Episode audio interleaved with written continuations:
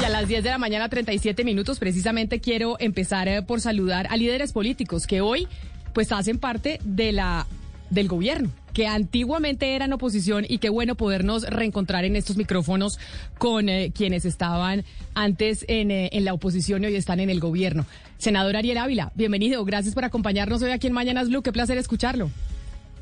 Camila, eh, muchas gracias por la invitación. Un honor saludarla después de varios meses y un saludo a toda la mesa. Quiero preguntarle antes de entrar en materia sobre un proyecto que yo sé que usted tiene precisamente en este momento andando en el Congreso de la República.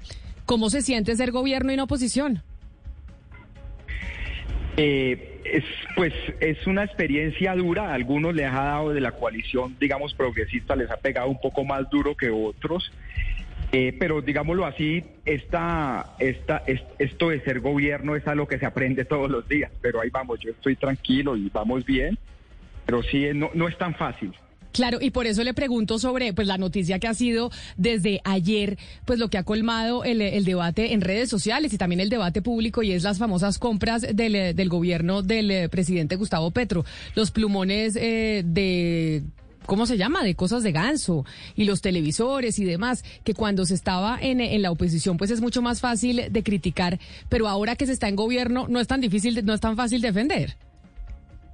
No, y, y, de hecho en las entrevistas de esta mañana no creo que nadie de la coalición ha defendido. Uno tiene que ser muy coherente entre lo que dice y lo que hace, y pues eso no tiene ninguna presentación, digamos, eso de de televisores a 27 millones y demás. Entonces, pues que se den las explicaciones. El director del DAPE, Mauricio Liscano, ya ha dado algunas explicaciones, pero el llamado que nosotros le hacemos es que hay que tener mucha coherencia entre lo que se dice y lo que se hace.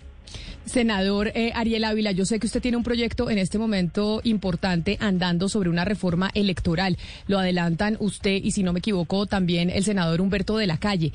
¿Cómo va ese proyecto y usted sí cree que va a pasar en esa reforma electoral pues que, que muchos consideran que se necesita y que es fundamental para, para nuestra democracia?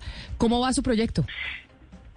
Pues yo, es difícil que pase, Camila, y cuento esta historia en 30 segundos.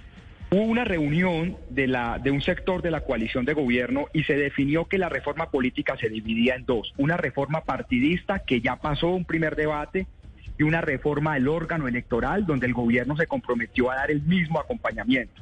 Esa reforma del órgano electoral tiene, entre otras, modificar el Consejo Nacional Electoral, desconcentrar el poder de la registraduría y tenía la intención de crear una corte electoral, pero después del debate la semana pasada eso fue excluido.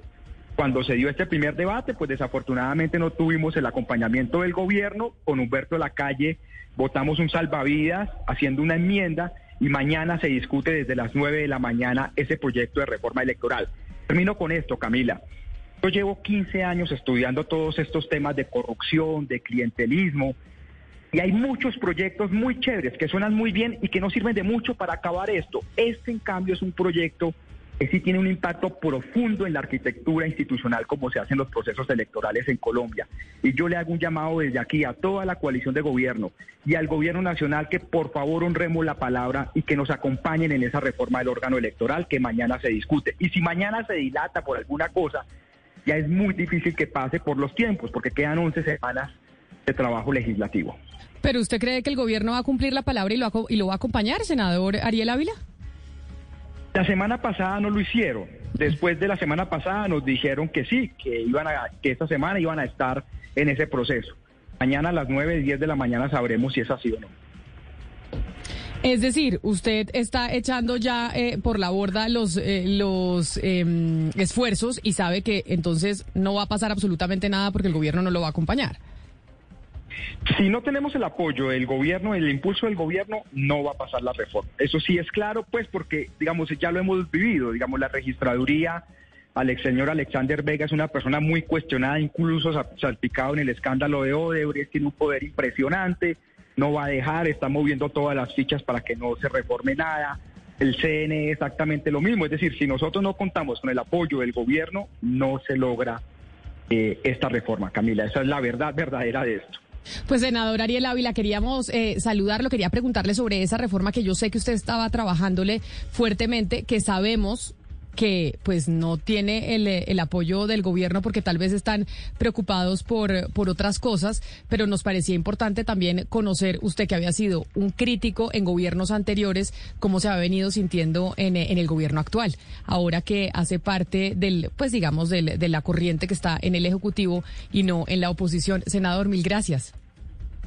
A usted, Camila, un abrazo y, una cosa, la ponencia sobre la ley 418 de orden público, la que permite hacer procesos de paz, está lista y se radicará esta tarde a las 4 de la tarde. Eso va bien y ahí soy el coordinador ponente, la cosa sale bien. De hecho, María José Pizarro hace parte también de, la, de los coordinadores ponentes de esa reforma, entonces eso está avanzando bastante bien. Hay unas que avanzan mejor que otras, pues no todo ha sido negativo, pues como esta electoral, o algunas avanzan mejor que otras. Gracias, eh, senador. Son las 10 de la mañana, 42 minutos.